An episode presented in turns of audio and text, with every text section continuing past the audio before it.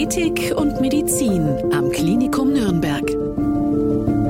Willkommen zu einer weiteren Ausgabe. Heute sitzt bei mir Sabine Bessler, die zukünftige Vorständin für Personal und Compliance. Personal machen Sie ja schon jetzt, gell? So ist es. So, und weil Sie Personal machen, Medizin, ethische Grundsätze, wir haben bisher oft über Patienten geredet. Was ist da mit Personal in dieser Situation?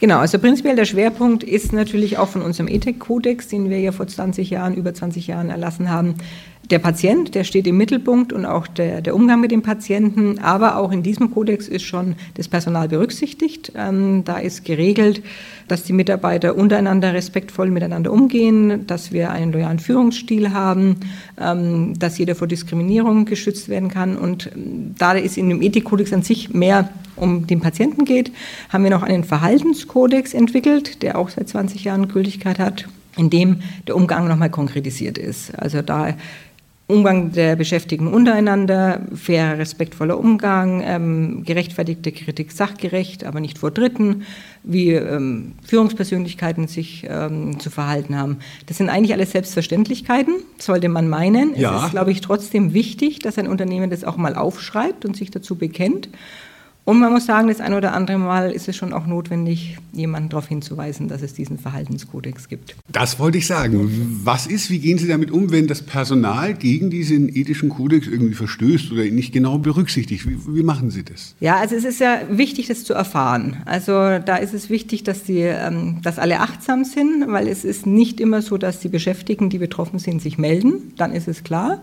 Ähm, sondern dass man vielleicht auch das eine oder andere mitkriegt und dann sagt, okay, da läuft irgendwas schief, so kann man miteinander umgehen.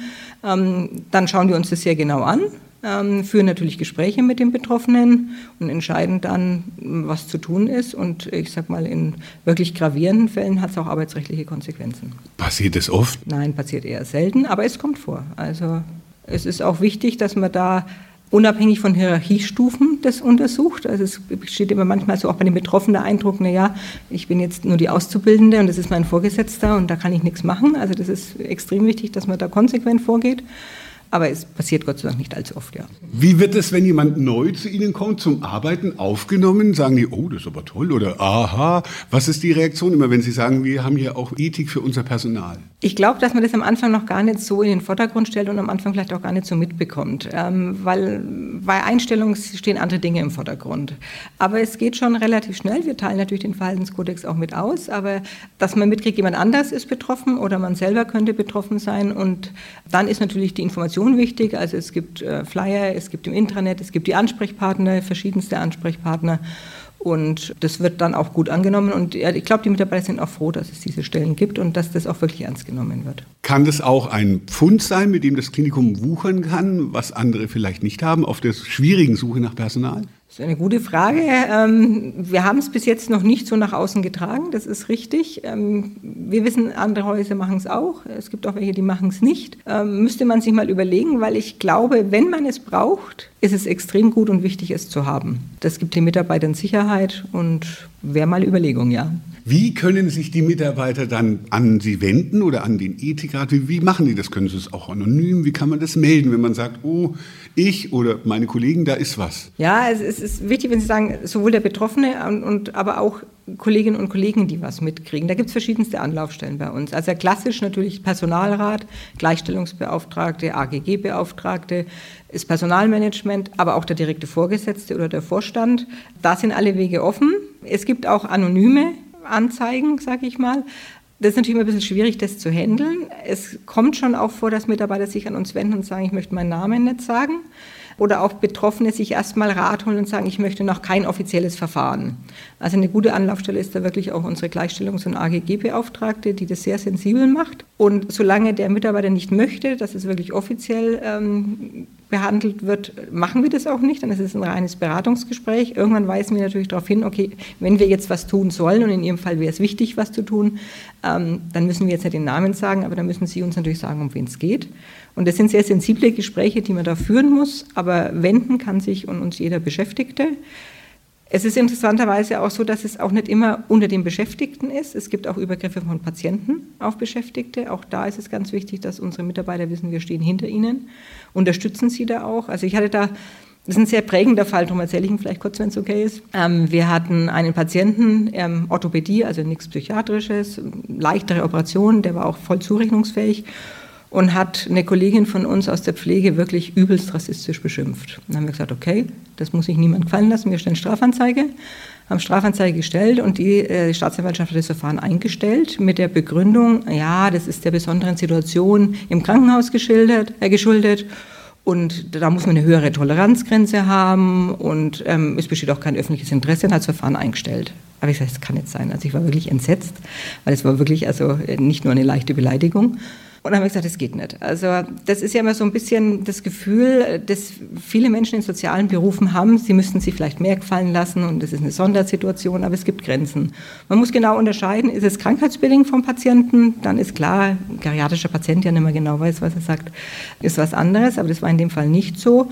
Und wir haben dann ähm, Beschwerde eingereicht und ähm, der Patient ist dann auch verurteilt worden. Aber das sind so Dinge, die auch, glaube ich, gesellschaftlich wichtig sind, dass man den Respekt auch als Patient zollen muss man hört ja allenthalben, es ist Personalmangel und die Leute müssen immer mehr machen an die sogenannte Arbeitsverdichtung. Wie schaffen es das unter diesen Voraussetzungen dann die ethischen Grundsätze überhaupt umzusetzen oder noch mit Leben zu füllen? Ja, Arbeitsverdichtung und Überlastung ist natürlich eine Problematik, die alle trifft in der jetzigen Zeit. Ähm, natürlich ist der erste Schritt, den man gehen muss, versuchen, das zu vermeiden, äh, da alles zu äh, investieren um ähm, genügend Personal zu haben. Das gelingt auch uns nicht immer bei der jetzigen Arbeitsmarktlage. Ich glaube, das geht allen so. Darum ist es wichtig, auch Instrumentarien zu haben, um damit umzugehen. Also es wird immer zu Überlastungssituationen kommen können, sei es in der Notaufnahme viele Patienten, sei es auf Station Personalausfall. Und da sind wir sehr bemüht, den Mitarbeitern die Möglichkeit geben, damit gut umzugehen. Also wir haben jetzt vor ein paar Jahren betriebliches Gesundheitsmanagement auch aufgebaut. Das ist einmal Prävention natürlich, aber auch in großen Umfragen wurde da auch ähm, mögliche Problemfelder aufgedeckt. Da suchen wir jetzt Lösungen. Da gibt es die verschiedensten Angebote von Resilienz, von fit durch die Schicht, wie erhole ich mich wieder gut von einer anstrengenden Schicht. Ähm, natürlich auch die klassischen Sachen wie Yoga und ähnliches, aber auch ähm, Teambuildingsmaßnahmen, weil es ist natürlich ganz wichtig, wenn man eine hohe Arbeitsbelastung hat, ist ein gutes Arbeitsklima und ein gutes Team noch wichtiger als sonst, weil dann kann man es doch noch besser verkraften. Und ich glaube, wir müssen, äh, es wäre jetzt utopisch zu glauben, die Arbeitsverdichtung geht zurück. Von daher ist es auch wichtig, da einen guten Umgang damit zu haben. Und da ist uns schon sehr dran gelegen und da machen wir auch viel. Und da hilft uns jetzt wirklich auch das, das betriebliche Gesundheitsmanagement sehr.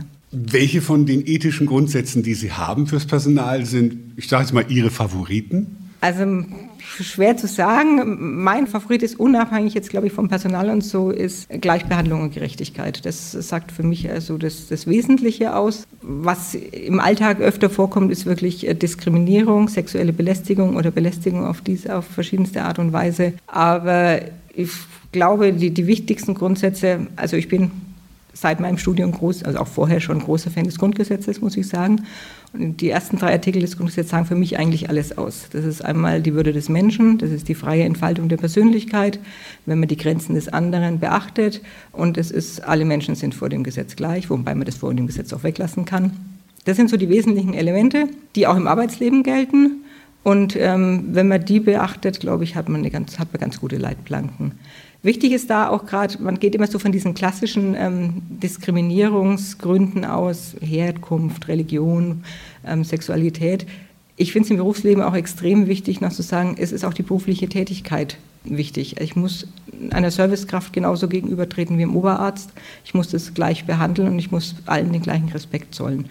Und wenn man das beachtet, glaube ich, hat man ganz gute ethische Leitplanken. Was sind noch Unterschiede zwischen der Ethik für Patienten und der Ethik für die Mitarbeiter? Aber eins haben Sie schon angedeutet, was gibt es da an Unterschieden noch? Also an zusätzlichen Sachen? Das ist eine schwierige Frage. Ich denke, ähm, das ist jetzt, im Arbeitsleben hat man natürlich andere Dinge, die, äh, auf die man achten muss. Also bei Patienten hat man ein anderes Verhältnis. Also das sind Menschen, die bei uns Hilfe erwarten.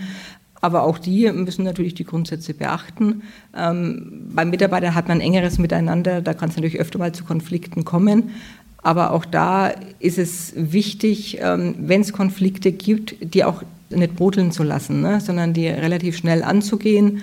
Da haben wir auch verschiedene Möglichkeiten, Mediationen, wir haben ein Kriseninterventionsteam, an die man sich wenden kann. Das sind natürlich, da geht man mehr ins Detail als jetzt beim Patienten, der, wenn er hoffentlich nur kurz bei uns ist, hat man jetzt nicht so den Bezug dazu. Dankeschön, Sabine Bessler, die Frau für das Personal hier im Klinikum. Sehr gerne. Danke. Ethik und Medizin am Klinikum Nürnberg.